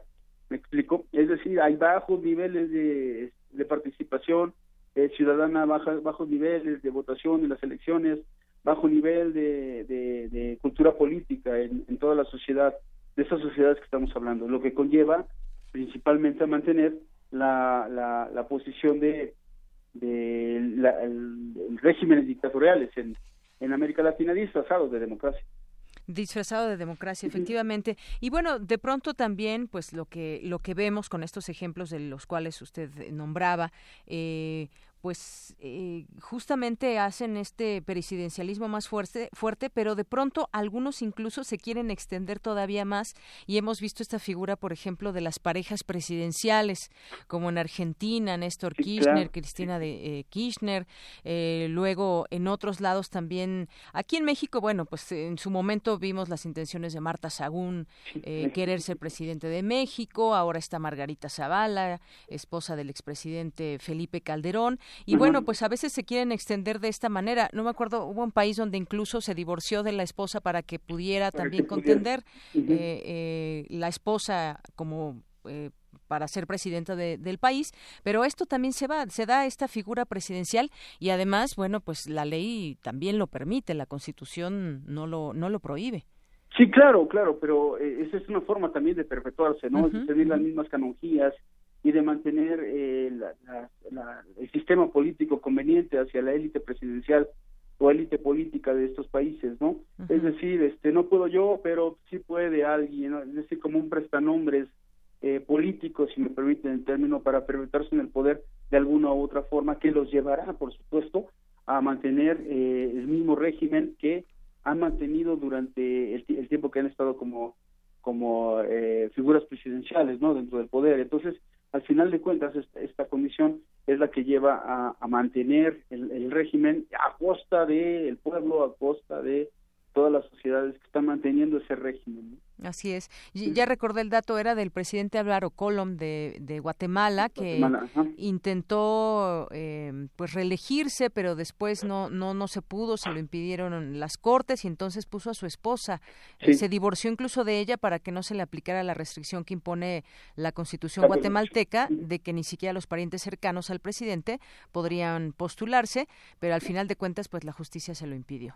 Sí, es decir, y perdón el término, pero pues democracia bananera, ¿no? Al final de cuentas buscar cómo eh, hacer de lado la ley y darle la vuelta para poder utilizarla a su favor y perpetuarse en el poder, ¿no?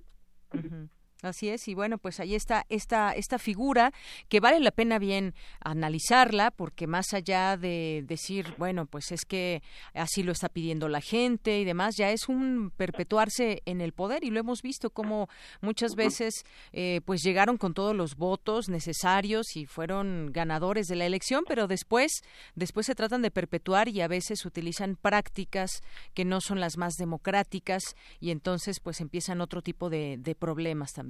Sí, claro, es, es buscar darle la vuelta a la, a la democracia para perpetuarse en el poder, sí.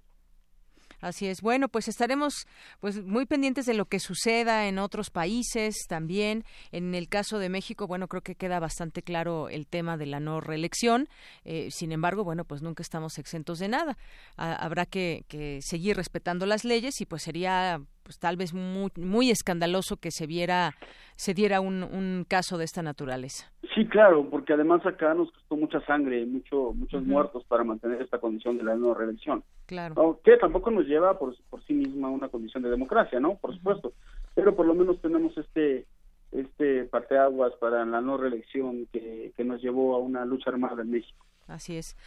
Bueno, pues doctor Efraín Hernández, muchísimas gracias por estar con nosotros aquí en Prisma RU de Radio UNAM. El placer fue mío. Muchas gracias por la invitación. Hasta luego. Muy buenas, tardes. El doctor Efraín Hernández del Valle es internacionalista y académico de la FESA Catlán de la UNAM. Y luego en otro lugar, ya mucho más alejándonos de América Latina, pues está China que, pues a decir de muchos expertos, se aleja aún más de la democracia al perpetuar a Xi Jinping.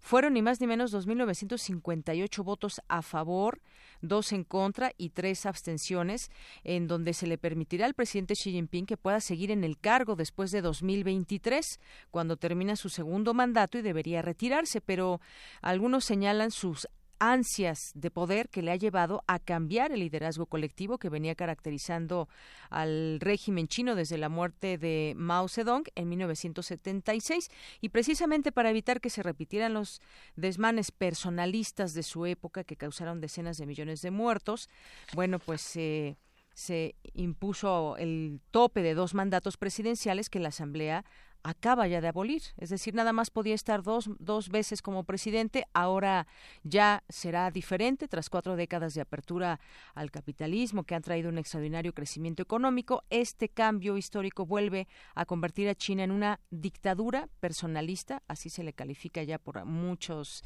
analistas, en pleno siglo XXI, bajo el mandato de Xi Jinping. Esta reforma va en beneficio de la seguridad y la estabilidad del país, explicó él tras la votación el, responsable de la Comisión de Asuntos Legislativos. Bueno, pues también todo un tema de análisis con el caso de China. Relatamos al mundo. Relatamos al mundo. Queremos escuchar tu voz. Nuestro teléfono en cabina es 55 36 43 39. Porque tu opinión es importante, síguenos en nuestras redes sociales, en Facebook como Prisma RU y en Twitter como arroba PrismaRU.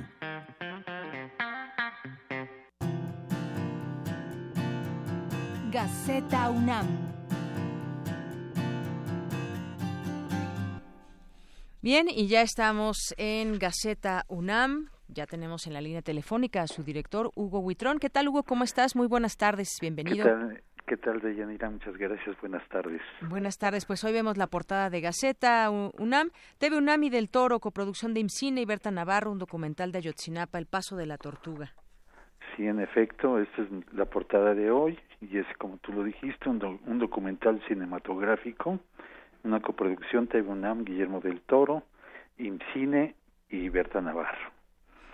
Y esto es un asunto relacionado, como, como sabemos, una de las un problema es un documental que tiene para crear conciencia ante el hecho mismo y no olvidar dándoles voz a los que ya no hablan sobre algo tan doloroso como este caso. Así es, una transmisión que fue exclusiva en la pantalla universitaria y estreno de la FIL de Guadalajara. Así es, y pronto se va a transmitir en TV UNAM, eh, les daremos la, eh, los días y los horarios. Muy bien, estaremos atentos a ello, Hugo. Sí. ¿Qué más? Y en otro, en academia, en la sección de academia tenemos el tenemos una nota sobre el problema de movilidad que afecta a la calidad de vida, economía y medio ambiente. Es una encuesta del INEGI donde participaron los institutos de ingeniería e investigaciones sociales. Así es, y da un dato interesante, 35 millones de viajes se realizan en promedio en un día entre semana. Sí, entre los automovilistas, los pasajeros y peatones. Así es.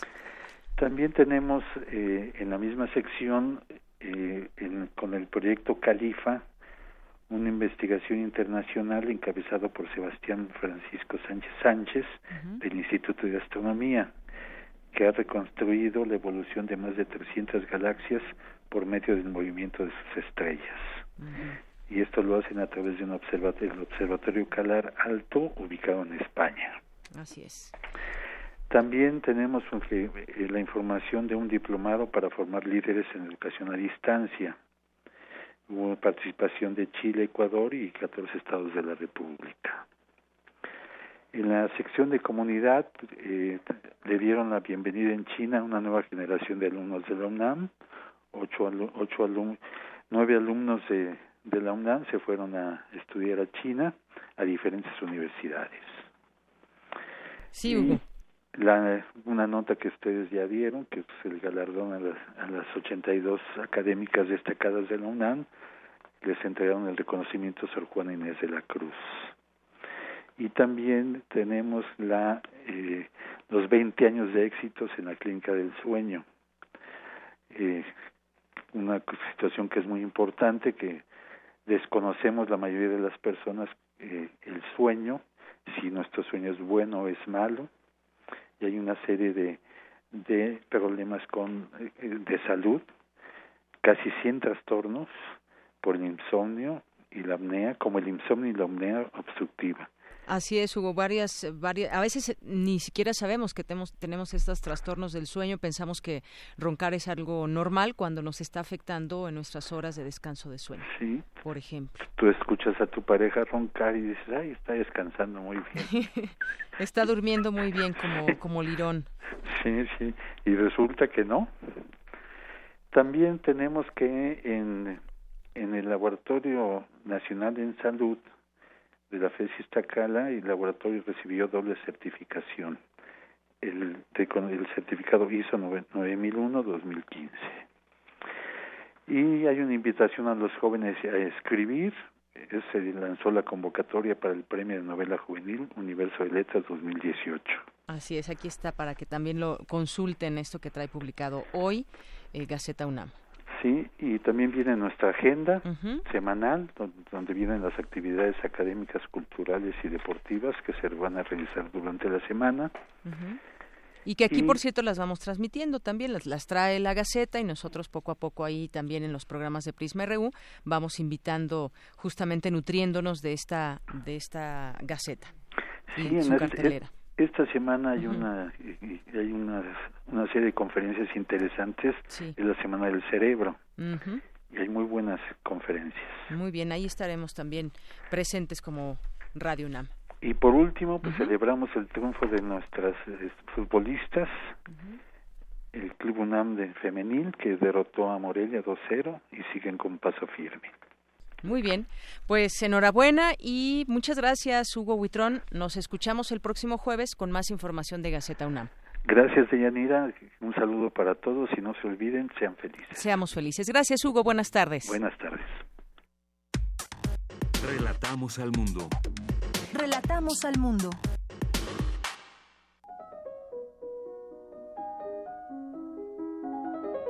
Cartografía RU con Otto Cázares. Bueno, ya estamos aquí en Cartografía RU con Otto Cázares, que tiene, él sí se quedó un poco sin voz y que te y él sí estuvo gritando más que yo en el concierto. Exacto. Y si yo no, sé de dónde voy a sacar la voz para este comentario, porque ayer nos vi a todos cantando, coreando las canciones de The Page Mode, que fue un concierto precioso, muy emotivo. Yo quería que fuera de tres horas, pero bueno. Sí, ¿verdad? Le hizo falta una hora y media más. Exactamente. Pero bueno, igualmente se disfrutó y bueno, creo que vuelven a demostrar siempre quién es Depeche Mode en toda esta trayectoria ya amplia que tienen. Sí, nos hacen cantar, nos hacen llorar, reír. los videos también con mucha Los videos, es cierto. ¿eh? Creo que ahí revela también mucho de lo que de lo que quiere expresar y, decir en sus canciones de Depeche Mode. Y sin complacencias, de ninguna especie. Así es. Pues muy buen concierto, ¿no? Sí, así es. Pues, bueno, ¿y hoy qué nos traes en eh, cartografía? en esta ocasión yo quiero comentar la exposición Sublevaciones, una exposición que está en el Museo Universitario de Arte Contemporáneo, el MUAC, y que curó, organizó y seleccionó las piezas el gran teórico y crítico George D.D. Uberman. George D.D. Uberman es un autor que está de moda. Y no es una casualidad que esté de moda. A mí me alegra mucho que Didi Uberman esté de moda y que cada vez sean más los que leen sus libros, los que discuten sus libros. Cada vez más maestros de estética, maestros de historia del arte, maestros de teoría de las imágenes, maestros de arte, sucumben al encanto del pensamiento complejo y también un pensamiento con mucha hermosura de George Didi Uberman, porque claro, hay mucha belleza en su teoría. Y los libros de Didi son bellos, bellísimos incluso, diría yo. Pienso, por ejemplo, en este libro eh, La supervivencia de las luciérnagas, un libro que yo les dejo a mis alumnos al principio de mis cursos y que gusta mucho. Las luciérnagas, con su fulgor precioso y humilde a un tiempo, han de sobrevivir, y su supervivencia es un acto, un gesto de la inteligencia, de la sensibilidad y de la libertad. Todo acto de libertad es un acto político, dice George D. Uberman. Esa es la fuerza, esa es la belleza inédita de la teoría de George D. Uberman, encargado de organizar, curar la exposición Sublevaciones, que puede verse en el MUAC. Pero déjenme contarles un poco más acerca de este personaje para comprender mejor su puesta en acto expositivo, que es como según mi criterio, hay que comprender la exposición Sublevaciones. George D. Uberman tiene dos maestros. Maestros que no conoció, maestros en los que no estuvo en las aulas con ellos, pero son maestros de los que ha mamado leche y miel, por así decirlo. Son dos judíos alemanes. Avi Warburg, por un lado, el inventor de la iconología, que es una disciplina de la historia del arte encargada de la descripción e interpretación de los símbolos en las artes visuales, y Walter Benjamin, por el otro, que es un complejo pensador y artista. Al unir a estos dos maestros, George D. Uberman arriba a un complejo teórico inusual. Claro, sus dos maestros, Avi Warburg y Walter Benjamin, son supervivientes y perseguidos. Avi Warburg eh, tiene que luchar toda su vida contra el demonio de la locura.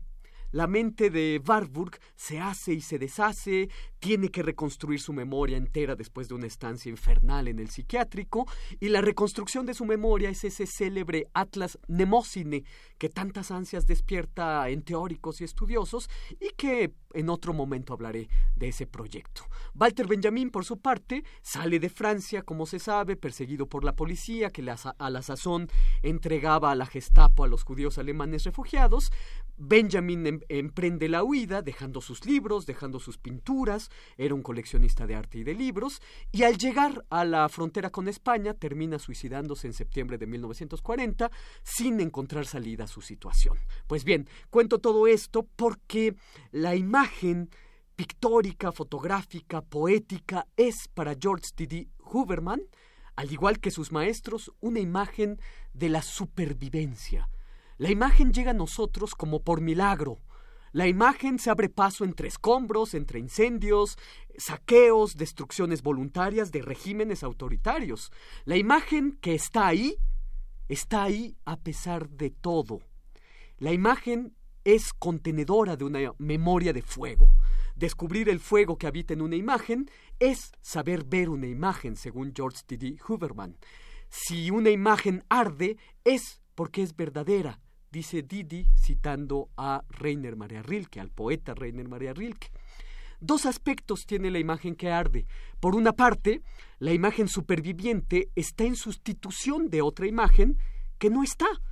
En todo archivo, y esta creo que es una lección para todo historiador que crea que pueda fiarse de los archivos documentales, en todo archivo hay un hueco, hay un vacío, hay documentos que faltan, y faltan por voluntad de un régimen. Lo propio de un archivo son sus lagunas. Lo propio del Archivo General de la Nación son sus lagunas, que no están ahí por, por un acto de voluntad política, desde luego. Entonces dice George D. D. Uberman, hay que imaginar la imagen que falta, porque lo que puede quedar o estar en el lugar de la imagen que falta es una imagen sin imaginación. Así lo dice George T. D. Huberman. Las imágenes sin imaginación son las que quieren encubrir un incendio, las imágenes que promueve el Estado, las que promueven los medios de comunicación oficialistas, imágenes que encubren incendios. En alemán hay, una, hay dos palabras que me gustan mucho y que explican muy bien esto que vamos a ver en la exposición Sublevaciones. Eh, se dice Jetztzeit, que significa momento ahora, momento de peligro, momento en el que el sujeto se enfrenta al peligro ah, y se vuelve en su enfrentamiento un fulgor, un destello. Los mineros ingleses destellan cuando se enfrentan a la policía pero también los estudiantes en el Mayo francés del 68 y desde luego los estudiantes mexicanos del 2 de octubre eh, se vuelven destellos fulgurantes, luciérnagas supervivientes cuando se enfrentan a regímenes. Los maestros del halconazo también. Eh, esta exposición, Sublevaciones, se monta ahora que se cumplen 50 años del movimiento estudiantil y no es de ningún modo esta exposición un homenaje al movimiento estudiantil. No, es la puesta en acto de su herida abierta. Ni siquiera el 68 es una herida cicatrizada. No está en tejido queloide del 68. No, es una herida abierta aún. Ni siquiera ha comenzado a cicatrizar. El, el, halconazo del 71 también. Los 43 de Ayotzinapa también. Conviven en esta exposición todas estas heridas abiertas junto con el asesinato de eh, eh, los republicanos perseguidos por el franquismo. Eh, en toda imagen, afirma George T. D. Uberman, además de su supervivencia y de su memoria de fuego, hay un, así lo llama, signo secreto. Toda imagen contiene un conocimiento, un síntoma, pero también contiene algo que escapa a la objetivación teórica, un esencial no saber, una fisura teórica. Por lo tanto, un teórico que asuma la falibilidad de su sistema tiene, claro, toda mi simpatía. Es una teoría inquieta, muy lejana del conformismo sereno de la tradición, de los que creen estar seguros de sus medios, de sus métodos y conocimientos para interpretar imágenes o interpretar el fenómeno cultural de lo visual. Eh, cuando en el año 2010 eh, el Museo Reina Sofía de España invitó a George D. Uberman, a este autor tan interesante, a que hiciera la curaduría de una exposición de título Atlas, cómo llevar el mundo a cuestas, pues entonces comenzó una forma, mm, yo no diría nueva, pero sí poco convencional de establecer discursos curatoriales para los museos. Y es que, como podrá ver quien se acerca a las salas de sublevaciones del Museo Universitario de Arte Contemporáneo, las imágenes expuestas provienen de muchísimos suelos, por así decir. Conviven reproducciones de los cuadernos de dibujo de Víctor Hugo, eh, con grabados de Goya, los caprichos, o conviven con eh, videos de artistas contemporáneos, con los papalotes de los 43 de Francisco Toledo, etc. Claro, todo bajo la égida, todo bajo el principio Atlas, como lo llama George T. Uberman. Esta exposición es un ejercicio de imaginación, de montaje, sublevaciones son imágenes de peligro, eh, momentos donde hombres y mujeres se convierten en luciérnagas enfrentándose a eh, momentos de peligro. Tiene cuatro ejes bellísimos, que son las cuatro secciones en las que está organizada eh, toda la exposición, gestos, palabras, conflictos y deseos. Es importante esta exposición, sí que lo es. muestra que el arte y la imagen es un ejercicio de crítica, de libertad, de inteligencia. El arte y el pensamiento crítico son una contrahistoria oficialista. Escriben una historia a contrapelo. Y ni siquiera esta historia queda escrita, queda en imágenes dispuestas de manera efímera en el montaje de una exposición. Imágenes tan bellas y luminiscentes, tan humildes al mismo tiempo y pasajeras como el destello de una luciérnaga. Y esto es lo que yo tengo que decir este lunes 12 de marzo de 2018. Muy bien, pues muchísimas gracias, Soto. Arte y pensamiento crítico, estas emociones colectivas, momentos políticos muy importantes. Sí. Esto que decías de los archivos, pues nos viene a la mente estos archivos del 68, que además ahora, pues eh, el archivo de, de, la UNAM, pues pondrá a disposición de nosotros, de todas las personas, eh, fotografías y muchas cosas de las que pasaron que hasta hoy no se conocen, pero también todos esos archivos que faltan, que alguien los compró, que alguien los destruyó, que no están ahí, pero sí están presentes en una memoria colectiva, en los sobrevivientes, en muchas familias que perdieron a un familiar y que sigue desaparecido. Nos hace pensar todo en todas estas cosas también sublevaciones. Ya hemos hablado de sublevaciones, pero lo has hecho de una manera en que queremos salir e ir a ver esta exposición. Ah, qué maravilla. Pues ojalá puedan verla y, discutirla. Sobre todo, eso me parece, eh, como decía Sergio Pitol acerca de eh, el libro. Él decía, la verdadera lectura es la relectura. Es decir, un libro que no has leído dos veces, en realidad no lo has leído. Y lo mismo creo que ocurre con eh, las exposiciones. Una exposición que vayas a ver y no invite a regresar a ella, eh, creo que no está funcionando del todo.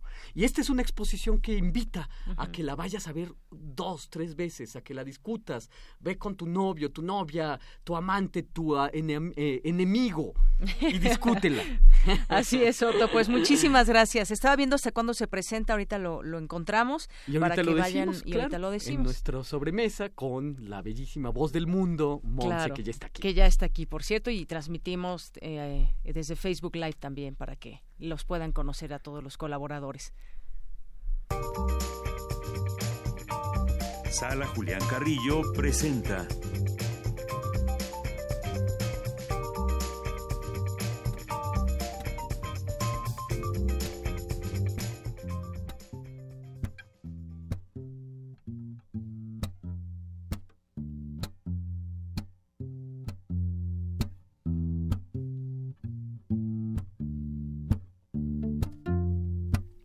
pues efectivamente está aquí con nosotros. Ya te había presentado esa voz de Montserrat Muñoz. ¿Cómo estás, Monse? Bienvenida. Hola, ¿qué tal? Otto, de Yanira, todo el equipo de Prisma y por supuesto a todos quienes nos escuchan.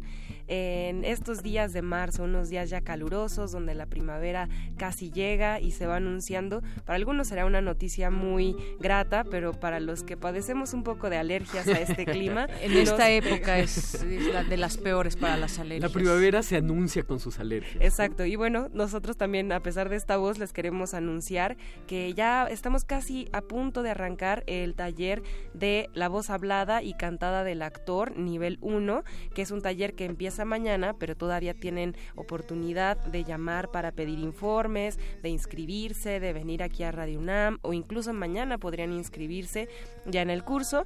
Es un taller que imparte Sergio Rued, quien es un cantante, compositor, también es actor, ha estado incluso aquí presentándose en algunas ocasiones en la sala Julián Carrillo, por cierto, con obras de lleno total.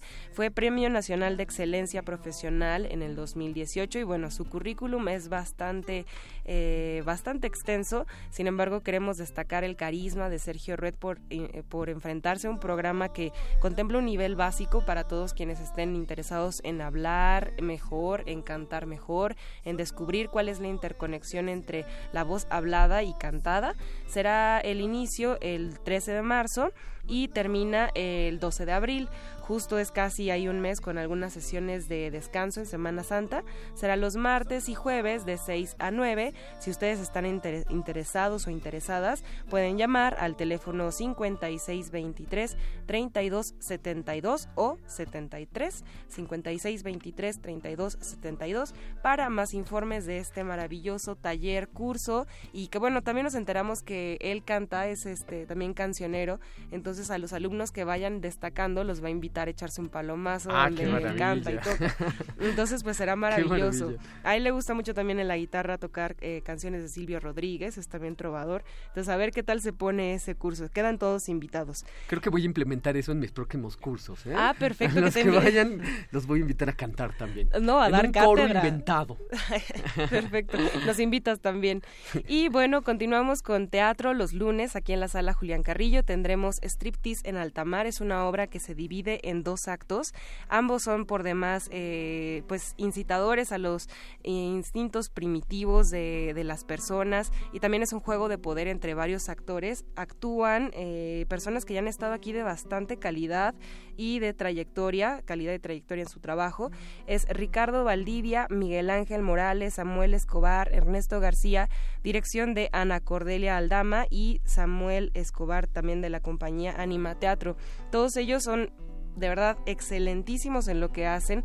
La dirección es muy precisa, también tiene unos tintes de humor negro de pronto que, que nos hacen pensar en qué, en qué pasaría si nosotros estuviéramos en una situación como la de estos personajes. No les queremos arruinar eh, ninguna sorpresa, pero aquí estará Striptease en Altamar eh, los lunes de teatro en la sala Julián Carrillo a las 8 de la noche y también tendremos danza los martes a las 8 de la noche.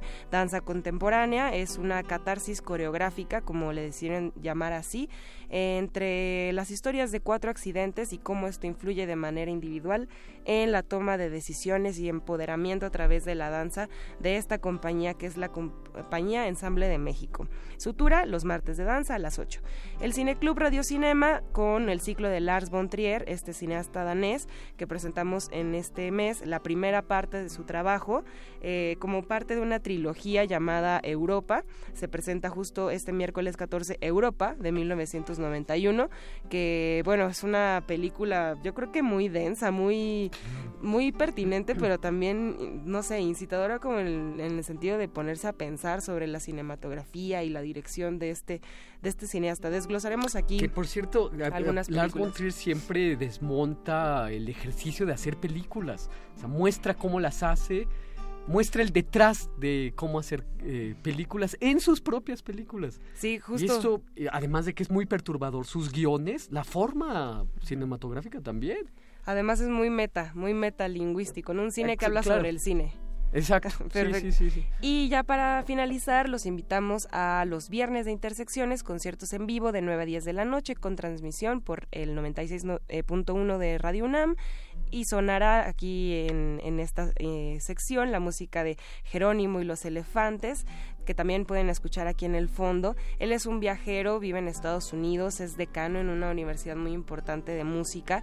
Él hace en una mezcla de tradicional con contemporáneo en la guitarra y también se hace acompañar de músicos excelentes. Entonces, si quieren venir a disfrutar de un viaje que presenta paisajes, que presenta imágenes, colores y también pues una fusión entre México y una migración también por Estados Unidos, vengan a escuchar a, a Jerónimo y los elefantes. Jerónimo es el compositor principal y aquí estaremos eh, esperándolos en todas las actividades de entrada libre. Si quieren más información, estamos con ustedes al servicio y a sus preguntas y a sus dudas en el Facebook de la sala Julián Carrillo. Nos pueden mandar ahí un mensaje y también nuestra portada es la programación completa para que se animen así a venir en Adolfo Prieto número 133. Muy bien, pues muchísimas gracias. Ay, gracias. Muñoz y gracias, aquí a, producción que mira ya nos están poniendo también música de despedida. Nuestro querido productor Rodrigo nos está consintiendo. está consintiendo. También Vicky se suma y dice que excelente concierto, también estuvo ahí. Ay, qué, maravilla. Qué envidia de la buena. Bueno, todavía estará el martes, mañana, ¿sí? claro. Si alguien quiere llevarme. Todavía había boletos, ¿no? Me parece me parece. Pues bueno, con esto nos despedimos. Gracias, Otto Cázares. Un placer. Gracias. Un placer escucharlas, verlas y saludar. Gracias, Diego, también que aquí en el Facebook Live. Y con esto nos despedimos. It's no good. It's no good. Hasta mañana.